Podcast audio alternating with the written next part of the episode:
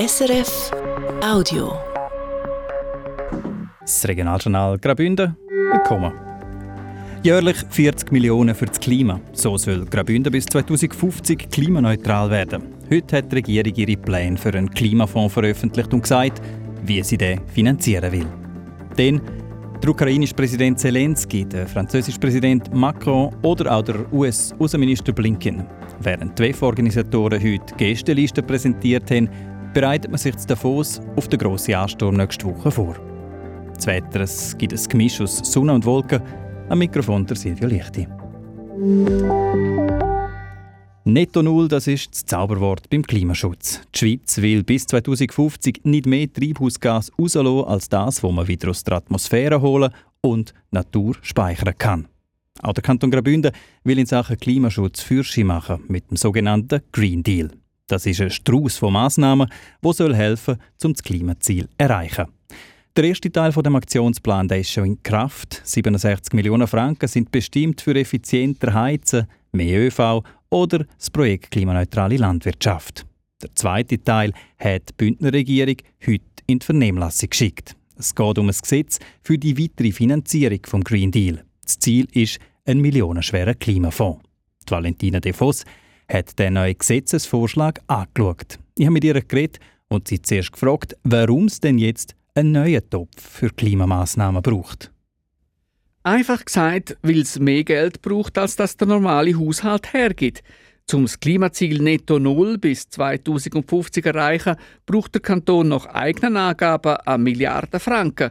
Das sind etwa 40 Millionen Franken pro Jahr. Und die sollen künftig aus dem Klimafonds kommen. Und äh, von wo wird eigentlich die Regierung jetzt das Geld nehmen für den Klimafonds? Der Vorschlag ist, 200 Millionen Franken kommen vom Vermögen vom Kanton, dem sogenannten Eigenkapital. 200 Millionen, das ist etwa ein Viertel von dem, was der Kanton im Moment auf der hohen Kante hat. Dann soll ein Teil von der kantonalen Einnahmen aus der leistungsabhängigen Schwerverkehrsabgabe, kurz LSVA, in den Topf kommen. Rund 20 Millionen jährlich. Dazu kommt ein Teil der Gewinnausschüttung der Schweizerischen Nationalbank, wenn sie denn was zu verteilen hat. Die Regierung rechnet dort im Schnitt pro Jahr mit rund 10 Millionen Franken. Wenn man das anschaut, äh, dann könnte man sagen, gut, das lange ja aber eigentlich nur bis zu der Milliarde, äh, wenn die variablen Einnahmen, beispielsweise eben LSVA oder auch von Nationalbank, so sprudeln, wie das die Regierung jetzt heute plant. Äh, anders gefragt, äh, was, wenn das Geld nicht langt? Ja, dem braucht es eben ein Hintertürli und das neue Gesetz lässt so ein Hintertürli offen für zusätzliche Einnahmen. Eine neue Stromsteuer zum Beispiel, eine neue Steuer auf fossilen Brennstoff oder Reduzierung vom Pendlerabzug bei den Steuern. Das ist aber nicht eine versteckte Steuererhöhung, sagt der zuständige Regierungsrat Ion Domenic Parolini. Allenfalls müssen wir über die nachdenken in einer späteren Phase, aber das sind nur optionale Diskussionen, wo wir jetzt auch in die Vernehmlassung haben wollen gehen, zum auch die Meinung abholen. Äh, ja, wie stehen die einzelnen Interessensvertreter, Vertreterinnen äh, zu den möglichen Maßnahmen, wo vielleicht in einigen Jahren oder Jahrzehnten äh, nochmal konkreter diskutiert und darüber entschieden werden sollte. Valentina De Vos, für was will die Regierung denn die Millionen aus dem Klimafonds ausgeben? Ja, praktisch für alles, was Treibhausgas reduziert oder Alternativen zu fossilen Energiequellen fördert. Zusätzlich zu den bekannten Maßnahmen für mehr Energieeffizienz sind mit dem Klimafonds zum Beispiel auch Beiträge an Ladestationen für Elektroautos in Mehrfamilienhäusern möglich. Geld fließen könnte auch in die Ausbildung von Fachkräften, die die Klimamaßnahmen umsetzen. Das ist ein regelrechtes Wirtschaftsprogramm für den Kanton Graubünden, sagt Regierungsrat John Domenic Parolini und macht ein Beispiel. Solaranlagen, natürlich müssen Solarzellen auch importiert werden, aber montiert werden sie vor Ort und das gibt auch Wertschöpfung. Wenn wir das fertig bringen, dann ist das auch ein wirtschaftlicher Impuls und zwar nicht nur für die Zentren, sondern für die Peripherie, für den ganzen Kanton. Und der Aspekt von der wirtschaftlichen Komponente dürfen wir nicht außer Auge äh, lassen. Sagt also der Regierungsrat John Domenic Parolini. Der Green Deal der ist jetzt also komplett auf dem Tisch, einmal zumindest Vorschläge von der Regierung. Wie geht es jetzt weiter? Die Vernehmlassung läuft jetzt bis im April. Nach der Vernehmlassung kommt das Bündner Klimafondsgesetz dann in den Grossrat. Im Idealfall schon nächstes Jahr. Das Ziel der Regierung ist, dass der geplante Klimafonds im Jahr 2026 kann starten kann. Valentina De Vos zu den Vorschlägen der Bündner Regierung zur zweiten Etappe vom Green Deal. Umweltorganisationen haben sich gegen den präventiven Abschuss von ganzen Wolfsrudel auch in Graubünden gewehrt. Das Bundesverwaltungsgericht hat letzte Woche bestätigt, solange kein Urteil vom Gericht auf dem Tisch liegt, dürfen aus der betroffenen Rudel kein Tier präventiv geschossen werden. Der Kanton Graubünden hat beantragt, die sogenannte aufschiebende Wirkung aufzuheben, ist aber vor Gericht nicht durchgekommen. Die Regierung hätte die Möglichkeit den Entscheid vom Bundesverwaltungsgericht weiterzuziehen ans Bundesgericht. Man hat sich aber mittlerweile dagegen entschieden, sagt Regierungsrätin Carmelia Meissen. Ja, wir haben einfach auch die Zeitachse angeschaut, wo wir das beurteilt haben.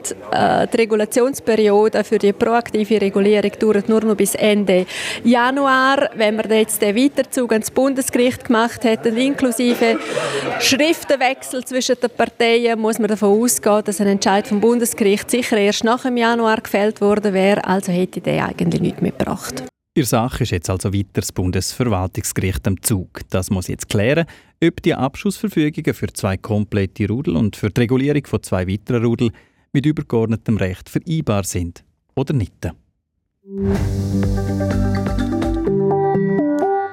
Rebuilding Trust, das Vertrauen wiederherstellen. Das wollen die Verantwortlichen vom Weltwirtschaftsforum in Davos nächste Woche. Das 54. Jahrestreffen vom WEF steht unter dem Titel. Die Organisatoren die haben heute die Gästeliste bekannt gegeben. Mit dabei in dem Jahr unter anderem der ukrainische Präsident Volodymyr Zelensky. Mark Melcher. In den letzten beiden Jahren ist der Volodymyr Zelensky per Video zugeschaltet worden. Das Jahr kommt er persönlich auf Davos. Der ukrainische Präsident ist auf der offiziellen Teilnehmerliste. Das haben die Organisatoren heute bestätigt. Unter anderem haltet er am Jahrestreffen eine Ansprache und trifft sich mit einer Gruppe von Unternehmerinnen und Unternehmern. Der Volodymyr Zelensky ist einer von über 60 Staats- und Regierungschefs, die nächste Woche in Davos sind. Auch dabei sind der französische Präsident Emmanuel Macron oder der neue argentinische Präsident Javier Milei. China wird vom Ministerpräsident Li Xiang vertreten, die USA vom Außenminister Anthony Blinken. Und voraussichtlich sind sechs von den sieben Bundesräten dabei. Nebst den Grössen aus der Politik erwarten die Veranstalter auch über 800 CEOs aus der Wirtschaft. Das Jahrestreffen vom Weltwirtschaftsforum fängt am nächsten Montag an. Das ist, wie schon 2023, früher als in anderen Jahren. Und der Termin der hat letztes Jahr Probleme mit sich gebracht. Ein Großteil der Aufbauarbeiten sind in der ersten Januarwoche also dann, wenn es auch einen Haufen Touristen in Davos hat. Die Folge verstopfte Strassen und ein Haufen Reklamationen. Die Gemeinde hat darum reagiert. Diesen Winter hat man die Hüllen für die grossen provisorischen Bauten schon im Dezember aufgestellt. In der ersten Januarwoche hat man private Flächen können umbauen, also beispielsweise Läden oder Cafés entlang vor Promenaden. Und erst seit gestern ist der öffentliche Grund zum Bauen freigegeben. So will man die Arbeiten und den Verkehr besser verteilen. Was hat das gebraucht? Das hat Mark Melcher vom Maurus Felber wissen, am Davoser Bauinspektor. Erste Frage, wie sieht es denn aktuell aus rund um Promenade?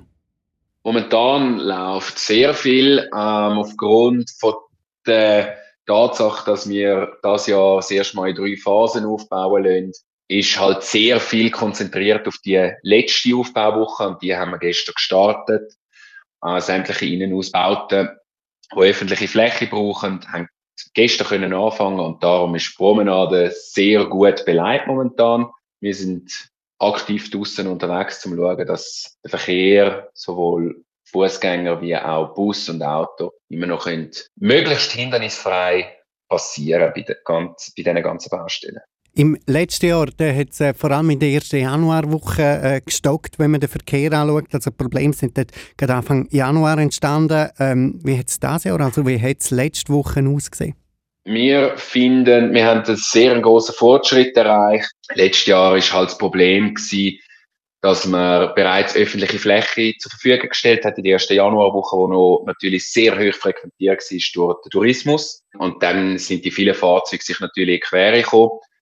Jetzt hat man das Jahr rein nur Projekte aufbauen lassen, wo private Flächen zur Verfügung haben.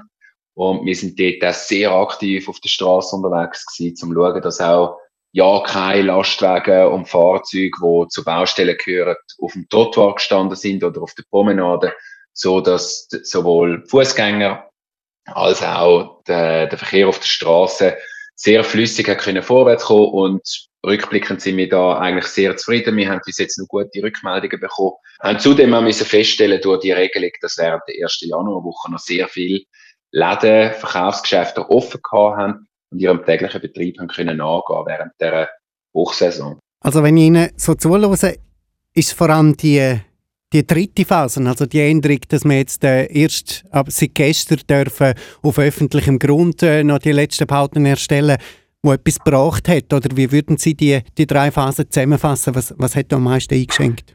Ja, ich glaube, das ist ein Zusammenspiel aus, äh, aus allen drei Phasen. Also hätten wir die erste Phase im Dezember nicht gehabt, wo schon die grossen Bauten haben können erstellt werden, hätten wir jetzt noch mehr äh, ein dichteres Gedränge mit mehr Kränen auf der Straße hätten wir im Januar in der ersten Woche die nicht aufbauen lassen, die auf privater Fläche könnten bauen, wären die jetzt auch noch ihre Fläche am Verstellen und bräuchten zusätzlichen öffentlichen Grund.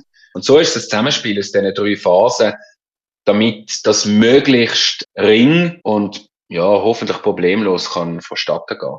Wie sieht es aus mit der Anzahl temporärer Bauten, die Sie bewilligt haben? Ist man da im Rahmen der Vorjahr? Da ist man im Rahmen der Vorjahr. Also wir haben geschaut, dass wir wirklich nicht noch zusätzliche grosse Bauten entlang von der Promenade haben, wo man gar nicht mit äh, passender Fläche könnte abwickeln. Darum sind wir da wir genau gleich wie in den vergangenen Jahren und die, die über Promenade schon gelaufen sind in den vergangenen Jahren, kennen eigentlich sämtliche Bauten schon. Das heißt, wie viele von diesen Bauten sind es ungefähr? Und wir sind da bei diesen grossen Bauten sind wir wiederum die rund zwölf äh, bis 15 temporär baut. Der Maurus Felber, der Davoser Bauinspektor, zu den Aufbauarbeiten für das Weltwirtschaftsforum.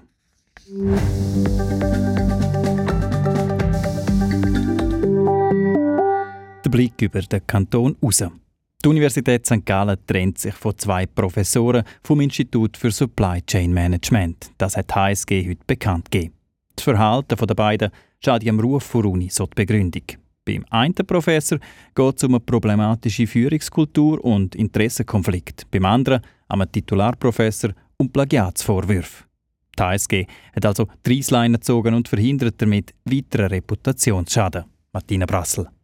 Ende September 2022 hat die NZZ das erste Mal von einem kleinen Königreich geschrieben. Vom Machtmissbrauch am Institut für Supply Chain Management, also am Institut für Lieferketten, ein wichtiger Pfeiler für die Wirtschaft. Regiert haben das kleine Königreich laut der Zeitung der Institutsleiter, der Professor Wolfgang Stölzle und ein Titularprofessor. Nach dem Zeitungsartikel sind die beiden nicht mehr aus den Schlagzeilen herausgekommen, aber aus unterschiedlichen Gründen. Im Fall von Wolfgang Stölzle ist publik geworden, dass er die Interessen von seiner privaten Firma und der Uni vermischt haben. Ihm ist auch eine problematische Führungskultur vorgeworfen worden. Die hat eine Untersuchung eingeleitet. Im Dezember 2022 ist er freigestellt worden. Im Februar hat die Freistellung nach einem Gerichtsentscheid müssen widerrufen werden. Im Juni hat ihm die dann die Institutsleitung entzogen. Und jetzt also trennt sich die vom Wolfgang Stölzle. Die Vorwürfe haben sich bestätigt, sagt der Rektor Bernhard Ehrenzeller. Ja, also wenn man kurz das zusammenfasst, dann äh, haben wir einfach zum Schluss müssen kommen, ähm, dass das Verhalten, wo wir hier festgestellt haben, dass das im Ansehen von der Universität schadet. Und da gibt es Vorschriften in unseren Grundlagen, im Universitätsstatut, im Universitätsgesetz, dass wenn äh, ein Professor im Ansehen schadet, dass man sich dann muss trennen von ihm. Und da hat die jetzt also gemacht. Und zwar nicht nur im Fall von Wolfgang Stölzle, sondern auch im Fall vom Titularprofessor, der am gleichen Institut schafft. Aber aus einem anderen Grund. Im Fall vom Titularprofessor ist nämlich auch im Herbst 2022 ausgekommen, dass er bei seiner Dissertation und seiner Habilitation soll abgeschrieben haben und auch mehrfach Textteile von studentischen Arbeiten für eigene Publikationen soll gebraucht haben, ohne Quellenverweis. Nachdem die Vorwürfe publik geworden sind, hat ihn Tuni im Dezember 2022 freigestellt. Die Untersuchung im Fall der Habilitation die läuft noch. Abgeschlossen ist aber die Untersuchung rund um die studentischen Arbeiten, wo der Titularprofessor soll abgeschrieben haben. Der Vorwurf hätte sich bestätigt und da lange, um sich von ihm zu trennen. Ich denke, es ist, äh, es ist so, also die Plagiat, äh, das ist, äh, geht ja gewissermaßen am Kern von einer, von einer ähm, Universität oder nicht, dass man super wissenschaftlich schafft. Und wenn man das feststellt und doch in einem erheblichen Ausmaß, äh, dann glaube ich, muss man Konsequenzen ziehen. Genauso wie wir bei jedem Studierenden, der plagiiert, entsprechende Konsequenzen ziehen, glaube ich, muss man gleiche Maßstäbe ansetzen sagt der Rektor der HSG, der Bernhard Ehrenzeller. Die beiden Professoren bestreiten die Vorwürfe. Er hätte nicht gegen dienstliche Vorschriften verstoßen. Die Vorwürfe seien unbegründet, wird der Wolfgang Stölzle in der Mitteilung der Universität zitiert. Und weiter, für ihn sei keine Schädigung vom Ruf der Uni zu erkennen. Der Titularprofessor bestreitet das Ergebnis der Untersuchungskommission. Seines Erachtens können die dort mal gelebte Praxis nicht auf die Publikationen angewendet werden, wo in Frage gestellt werden. Gleichzeitig sagt er, er hätte eng mit den Studierenden zusammengeschafft und er bedauere es, falls sie sich durch sein Verhalten verletzt fühlen. Das sei nicht seine Absicht gewesen. Weil die beiden Professoren die Vorwürfe bestreiten, hat die Uni ihnen aber nicht einfach künden Und da ist einfach absehbar, dass das ein langwieriger Prozess gibt. Der endet mit Sicherheit, hat beim, beim Bundesgericht geendet. Das ist sehr kostspielig, wird sicher weit über ein Jahr dauern. Und das wäre eine dauernde Belastung für die Institution. Man hat immer wieder gesagt, das ist ein ungelöster Fall. Den Fall haben wir jetzt mit Vereinbarungen gelöst, im Interesse von beiden Seiten. Der Titularprofessor hört per Ende April, der Wolfgang Stölzli per Ende Juli. Beide sind bis dann freigestellt. Wie viel die Vereinbarung Uni kostet, über da gibt es keine Auskunft. Klar ist aber, für den Ruf der Uni sei dieser Schlussstrich jetzt wichtig. Ganz sicher. Das ist sicher für uns äh, ein institutionelles Interesse gesehen, dass wir, wenn möglich, zu einer Vereinbarung kommen. Auch zum können Fürsche schauen, sagt der Bernhard Ehrenzeller. Und das betroffene Institut für Lieferketten, ein wichtiges Institut für eine Wirtschaftsuni wie die HSG, wieder neu können zu positionieren. In welcher Form, da ist noch offen. Die Anwältin der Studierenden, die aufdeckt haben, dass der Titularprofessor ihre Arbeiten abgeschrieben hat, begrüßt den Entscheid der Uni wie sie in einer Mitteilung schreibt. Es sei Pflicht von einer Universität, um in so einem Fall eingreifen. Jede Uni müsse ein Interesse daran haben, dass sich Professoren korrekt verhalten. Und für sie müssen die, die gleichen Regeln gelten wie für andere. Sie hören das Regionaljournal hier auf dem 1. Es ist 12 Minuten vor 6 Uhr. Am 5 Uhr gibt es die Wetterprognose und die Meldungen vom Tag. Sie hören das Regionaljournal Graubünden auf SRF 1. Es ist 5 vor 6 Uhr. Die Wetterprognose die hat heute der Gaudenz Fluri. Heute Nacht ist es meistens stark bewölkt. Es bleibt aber der meisten Ort trocken. Ganz lokal auf der Alpen-Südseite kann es den Bergen an noch ein paar Flocken Schnee geben. Morgen da starten wir zuerst mit vielen Wolken den Tag, aber im Laufe des Vormittags gibt es schon sonnige Phasen. Am Nachmittag sind die durchaus dann länger, außer wieder auf der Alpen-Südseite bleiben die Wolken wahrscheinlich längere Zeit doch eher zäh. Die Temperaturen gehen in Roveredo auf etwa 4 Grad auf, zu Chur sind es 3 Grad, zu Flims gibt es 0 Grad und im Oberengadin gibt es Höchstwert von etwa minus 3 Grad. Und am Donnerstag da scheint dann im ganzen Kanton die Sonne, am Vormittag hat es noch ein paar Wolkenreste und am Nachmittag ist es mehr oder weniger wolkenlos bei ähnlichen Temperaturen wie morgen. Das heisst, in Chur gibt es etwa 3, im Oberengadin minus 3 Grad. Meldungen vom Tag. Jährlich 40 Millionen bis 2050 fürs Klima. So soll Graubünden klimaneutral werden. Die Bündner Regierung hat Detail und den Fahrplan für die zweite Etappe vom sogenannten Green Deal veröffentlicht. Um die verschiedenen Massnahmen zu finanzieren, soll ein Fonds geschaffen werden. Zum Start soll der einmal mit 200 Millionen Franken aus dem Eigenkapital vom Kanton bestückt werden. Weitere Zuschüsse soll es jährlich geben. Beispielsweise soll ein Teil der Schwerverkehrsabgabe in den Topf fließen. Interessierte Parteien und Verbände haben jetzt Zeit, zu den Vorschlägen Stellung zu nehmen. In gutem Jahr soll sich das Parlament dann mit der definitiven Botschaft zu dem Geschäft beschäftigen. Über 60 Staats- und Regierungschefs reisen nächste Woche auf Davos ans Weltwirtschaftsforum, darunter auch der ukrainische Präsident Volodymyr Zelensky.